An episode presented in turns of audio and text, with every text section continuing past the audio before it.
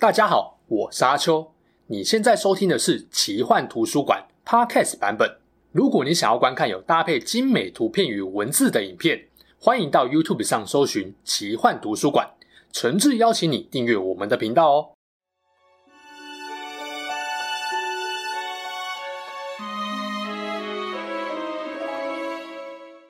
Hello，大家好，我是阿秋，来聊聊神秘奇幻的主题故事。做了好几支希腊神话的影片，都是以神跟英雄为主，故事精彩归精彩，但毕竟跟自己还是有点疏离。有没有什么神话跟每个人都息息相关呢？有，就是星座。每一个出生日都有它代表的星座，这些星座背后也有它独特的神话故事。以大家公认最会胡搞瞎搞的希腊神话来说，每一个星座的出现背后都有感人或心酸的故事。这集我们就先介绍一月份到四月份的四个星座。让大家明白自己或对你很重要的人的星座背后的希腊神话故事。如果喜欢这个系列，想听我赶快把剩下的星座故事讲完，记得要帮我订阅、按赞、分享给身边的人哦。进入主题前，也帮自己的新节目推广一下。想更了解阿秋我在下班后日常生活都会聊些什么吗？欢迎来听听我跟英雄说书的阿瑞合开的 Podcast 节目《说书人下班后》，会闲聊一些当中我们觉得有趣的生活话题，讲讲干话，讨拍取暖，互酸互呛。你在奇幻图书馆听不到的，这档节目都听得到哦。例如我们聊过 YouTube 说书节目的幕后秘辛，整形救得了流量吗？台湾的交通有多可怕？年轻人你怎么还不生？等等，每个礼拜五都会更新一集，欢迎点击资讯栏连接到各大 Podcast 平台收听哦。如果把宇宙当成是一个把地球包覆起来的天球，往天上看啊，你会发现太阳的移动位置有一个特定的轨迹。这个太阳运行的轨道其实是地球公转轨道平面和天球相交的投影，就是一般我们常听到的黄道。以图片来看更清楚哦，黄道的平面跟地球轨道平面是重合的，不过范围更大。如果你把天球也当成一个地球仪，它也被黄道切割成南北两个部分。整个天球大概有八十八个星座，可以分成三大类：黄道面以南的南天星座，以北的北天星座。还有位在黄道附近的黄道星座，我们常说的十二星座啊，都是黄道星座。每个星座都和另外两个星座相邻，但没有真正的起点。只不过大家长期以来受到西亚和欧洲古代占星学的影响，习惯把牡羊座当成是黄道星座的起点。应该有人听过，黄道上面的星座应该是十三个，多了一个蛇夫座。不过为求跟一年十二个月这个数字一致，就省略了蛇夫座的主要星群。它的位置大概位在天蝎座和射手座之间。还有一点值得提哦，太阳经过黄道星座的星群日期，实际上跟一般占星学认为的日期不太一样。拿牡羊座为例，占星学把出生日期在三月二十一日到四月十九日的人归入这个星座，但其实牡羊座对应的天文日期应该是四月十九日到五月十三日才对。有兴趣的话，可以自行研究一下，蛮有趣的。刚刚我们讲到这些黄道的星群划分，大概可以追溯到古代两河流域的加勒底人。他们后来击败了亚述，建立了新巴比伦帝国，国力在尼布甲尼撒二世达到巅峰。堕天使路西法这个名称啊，在以赛亚书的原文里就是指这个国王。详情可以去看路西法那是影片。十二星座就是在新巴比伦的占星学发展下越来越兴盛，大约在西元前五世纪达到一个巅峰。不过，真正要让星座跟日常生活紧密连接，还是要仰赖神话故事的力量。差不多同一个时期，古典希腊时代诗人就陆续把神话跟黄道星座结合，才有了今天我们熟知的星座神话故事。当然，跟星座有关的神话不会只有希腊、罗马有嘛？西亚地区、埃及地区也有跟黄道星座有关的神话，只是因为希腊版本特别有趣，所以今天的星座故事才会以希腊神话为主。很多人搞错。以为是先有希腊神话才有星座的出现，实际上是反过来的，先有星座才有神话。关于星座的先后排序啊，有几种不同看法。有不少人会把牡羊座当成一年的第一个星座，例如古埃及的占星术里面，太阳进入牡羊座的时间点在春分前后，所以牡羊座经常被认为跟太阳神拉有关联，象征了重生的太阳。也有不少书籍跟网络以牡羊座为首来介绍。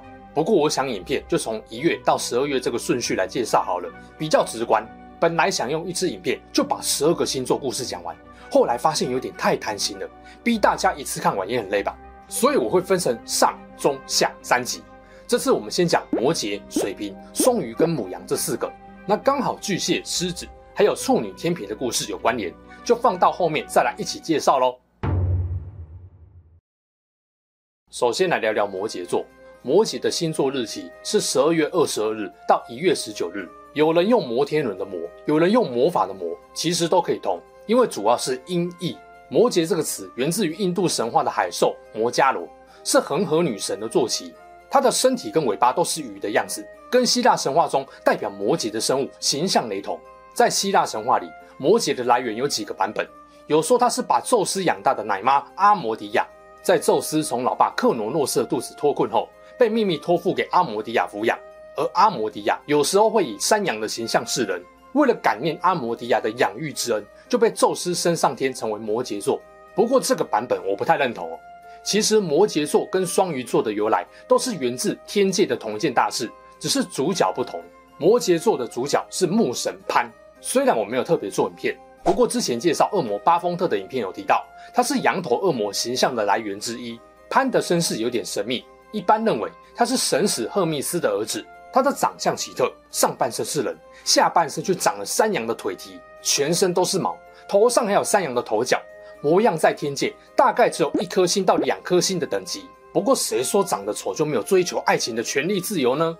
潘的生性好色，经常躲在树丛中等待美丽的仙女经过，再上前求爱。而且他有个大绝招，就是排笛吹得特别优美动听，有助眠跟催情的效果。某次诸神举办宴会，潘为了一位心仪已久的仙女，再次吹响优美的笛声。看到众神如痴如醉，潘越吹越卖力，啊，结果卖力过了头，引来了象征风暴的怪物之父提丰。提丰是大地之母盖亚的其中一个儿子。会说他是怪物之父，是因为举凡海克力士干掉的九头蛇海德拉、尼米亚雄狮、看守金苹果的百头巨龙，或是镇守在冥界入口的地狱三头犬，都是提丰的子女。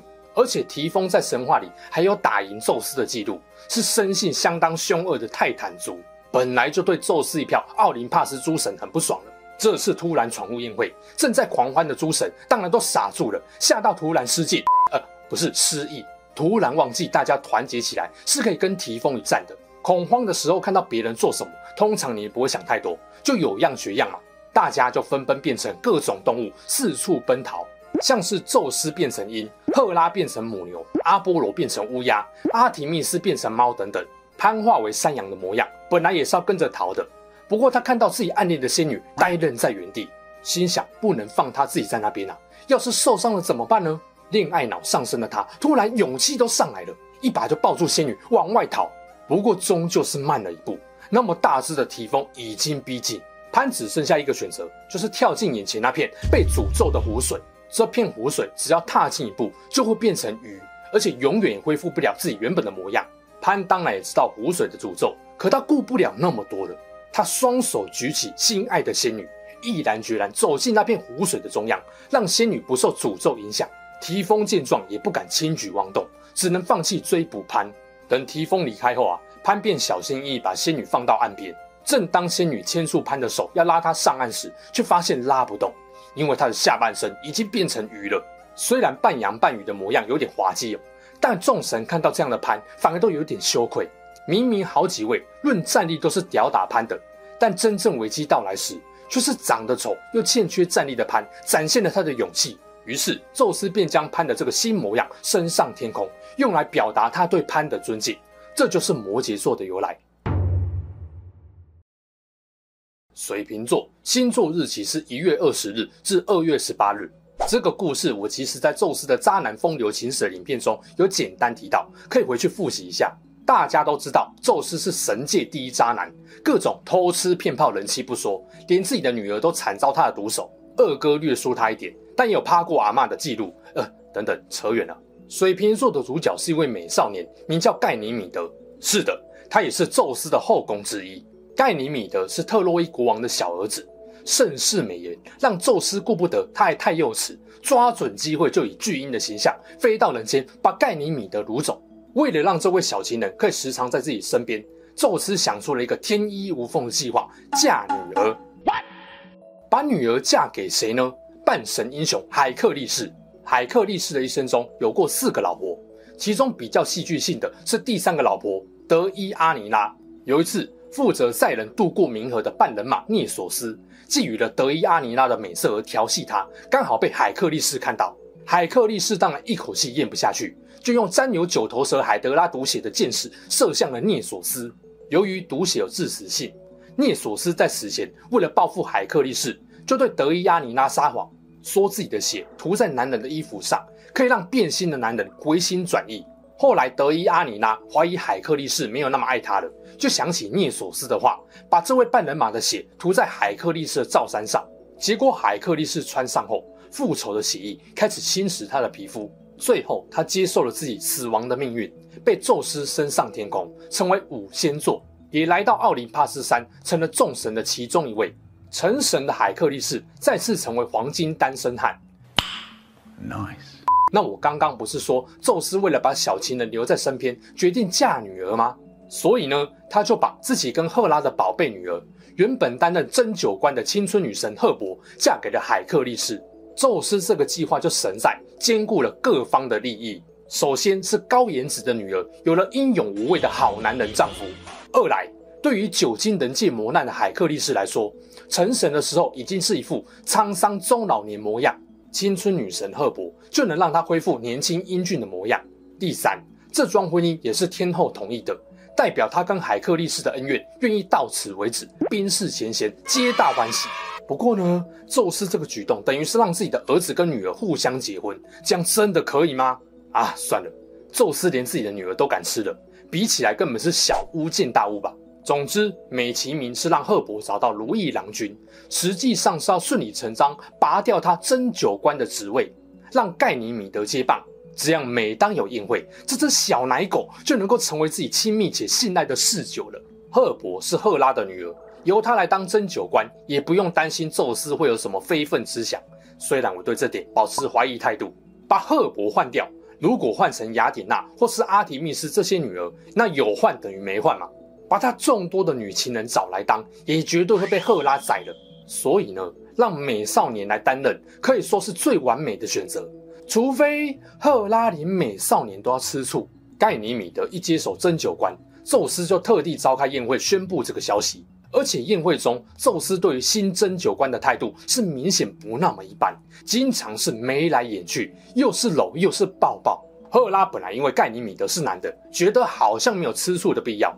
没想到宙斯越来越超过，再不插手就不是嫉妒的问题，而是尊严的问题了。赫拉一副抓奸在床的态度，逼问宙斯为什么把盖尼米德从人间带来天界。想大事化小、小事化无的宙斯，当然就轻描淡写说只是找个人来顶替赫伯，帮自己倒水。当然了，看过宙斯的举动，大概只有脑残才会相信宙斯的说辞。赫拉就顺势对宙斯表示：啊。既然这个人是来倒水的，那感觉也不是很重要嘛。那我就让他永远只能倒水，应该没什么问题吧？说完就把盖尼米德变成一个透明的水瓶，真的只能帮宙斯倒水的水瓶。宙斯本来想保护盖尼米德，把他升到天空，没想到晚了一步，在天空的形象已经是水瓶的样子。这就是水瓶座的由来。不过众神眼看这个水瓶流出来的水不单纯是水，更像是眼泪，大家都感到心疼。宙斯更是心如刀割，最后不顾赫拉的反对，还是把盖尼米德给复活。只不过复活后的这位美少年，容貌依旧俊美，但似乎失去了从凡间带来的人味魅力。双鱼座星座日期是二月十九日到三月二十日。刚刚有说这个星座跟摩羯座都是源自同一件大事嘛？怪物之父提丰大闹宴会。只不过这次我们要把视角转向美神阿芙罗黛蒂跟他的儿子爱神厄洛斯。哎，其实这两个神啊，算是少数他们的罗马神话名称比希腊名称更广为人知的，就是维纳斯跟丘比特。刚刚有说，众神都变成最能代表自己或觉得逃跑最方便的动物嘛？阿芙罗黛蒂则是变成一条鱼，跳进附近的河里飞速游走，结果游到一半发现，哎干，我儿子好像没有跟过来呀、啊。赶快回去找儿子，也把他跟自己一样变成鱼，母子一起逃命。不过其实厄洛斯这个熊孩子也是时不时惹老妈生气，两人的关系时好时坏，所以好像也能够理解阿芙罗代蒂为什么一开始会有不顾孩子先逃命的神奇操作了。后来怕儿子跟不上自己的泳速，就变了条绳子出来，绑住自己跟孩子的鱼尾巴，成功逃离了提丰的魔爪。后来，宙斯就把爱神母子的两条鱼形象升到天空，成了双鱼座。牡羊座星座日期是三月二十一日到四月二十日。补充：两个星座的交界日会有争议，每一年都有些微差距，有节得到四月十九日，有节得到四月二十日的某个时段以前都算。母羊的意思是公羊，天文符号是一个羊角，又称为白羊座。顾名思义，这应该跟羊有关系嘛？其实希腊神话中有两只羊很有名，一只刚刚提过的，把宙斯养大的奶妈，海中仙女之一的阿摩迪亚。阿摩迪亚死后，宙斯为了纪念她，取走他化身为山羊的皮，制成了世上最硬的两面盾牌，一面自己用，另一面送给了雅典娜。这批羊对奥林帕斯神族可以说意义非凡。不过，牡羊座纪念的不是宙斯的奶妈，而是跟某个人的继母有关，一段跟金苹果而不是金羊毛有关的故事。传说盗走神火的普罗米修斯有位后裔阿塔马斯，是希腊东南边维奥蒂亚的国王。他娶了外貌超像天后赫拉的云之仙女涅斐勒，生下一对儿女佛里克索斯王子跟赫勒公主。岔题一下，真的有什么云之仙女长得跟赫拉一模一样吗？当然不可能。这段故事又跟宙斯有关系了。色萨利的国王伊克西翁爱上了邻国的漂亮公主，公主的父亲狮子大开口，跟伊克西翁要了王室金库里的所有珠宝当聘金才肯嫁。伊克西翁答应了，美女公主也娶走了，但迟迟不付定金，逼得人家来讨钱。结果伊克西翁把自己的岳父活活烧死在金库中，罪大恶极，遭到神罚。不过伊克西翁向宙斯苦苦哀求。宙斯大概看这个人的色性坚强，有潜力进入他的人妻攻略班。喂，没有啦，反正宙斯大概脑袋撞到，心一软就赦免了伊克西翁，还让他留在奥林帕斯山呢。果不其然，完完全全的引狼入室了。伊克西翁在神界也没再收敛的，一看到赫拉就两眼爱心，天后完全就是他的菜呀，想当然就开始调戏我们家天后。赫拉不堪其扰不说。更震惊，区区凡人居然敢调戏当家神王的正宫，就跟宙斯告状。宙斯一听也有点震惊，伊克西翁胆子真的有大到敢在他给出赦免后还调戏自己的老婆吗？他决定再给这个色男一次机会，用神力把一朵云变成了赫拉的模样，观察看看伊克西翁是不是真的有非分之想。结果酒醉的伊克西翁看到后就直接趴了这个替身，生下了半人马一族。宙斯气到把他绑在火轮上，打入地狱，永远受苦。那被宙斯捏成赫拉模样的云已经成型了，也不会自己散掉。但整天在天界晃啊晃的，别人看到就算了，本尊当然是受不了啊！就让这朵云真正成了仙女，还帮她起了涅斐勒这个名字。好，回来讲，涅斐勒到了人间，跟维奥蒂亚的国王阿塔马斯结婚，生下孩子后，并没有幸福快乐。国王很快就另结新欢。对象是建立底比斯城邦的卡德摩斯的女儿伊诺，伤心愤怒的涅斐勒就离开王国，回去找宙斯跟赫拉告状，还让王国境内大闹旱灾跟饥荒。不过涅斐勒犯了一个大错，他居然把儿女留在王国内，而这个伊诺是一个心机很重的恶毒继母，为了让自己的儿女得宠，时不时就想办法要搞死自己的继子跟继女，不过都没有成功。后来干脆出大招，假借德尔菲神谕。告诉国王，必须要献祭他跟原配的儿子弗里克索斯，才能够缓解国内的旱灾饥荒。国王一听傻了，呃，如果这是神的旨意，那也只能照办了。涅斐勒听说伊诺的毒计后，向众神求助，赫密斯赐给胎头会飞会说话的金色绵羊，用最快的速度赶到守备严密的深宫，带走涅斐勒的儿女。兄妹俩对于这头金羊居然能够飞在空中，感到震撼。然而，在飞越大海的途中，妹妹赫勒好奇往下方看了一下，就被自己的高度跟速度吓到昏过去，不慎从羊背上摔落海中溺死。后来的人们为了纪念赫勒，就用他的名字把这片海域命名为赫勒斯蓬海峡，也就是今天土耳其的达达尼尔海峡。弗里克索斯强忍泪水，逃到黑海对岸的科尔基斯。然而，当他从金色公羊的背上下来的那一瞬间，羊也精疲力竭地死了。弗里克索斯为了答谢当地国王的热情款待，把剥下来的金毛羊皮送给了他。而宙斯为了表彰舍己救人的 MVP 公羊，就把他升上了天，成了母羊座。后来这块金毛羊皮引发了另外一场争夺大战，就又是另外一个故事。等一下，我有发现你母羊座介绍的比较多，你是不是偏心？哎，因为我是母羊座啊。好了，以上就是摩羯、水瓶、双鱼跟母羊座的星座神话故事。当然，神话也是诗人作家收集资料跟改编的。同一个星座可能有两三种略有不同的版本，也是很正常的。我这边就只介绍自己比较喜欢或常见的版本。如果你喜欢这个星座神话故事系列，记得按赞、订阅、分享给身边的亲朋好友哦。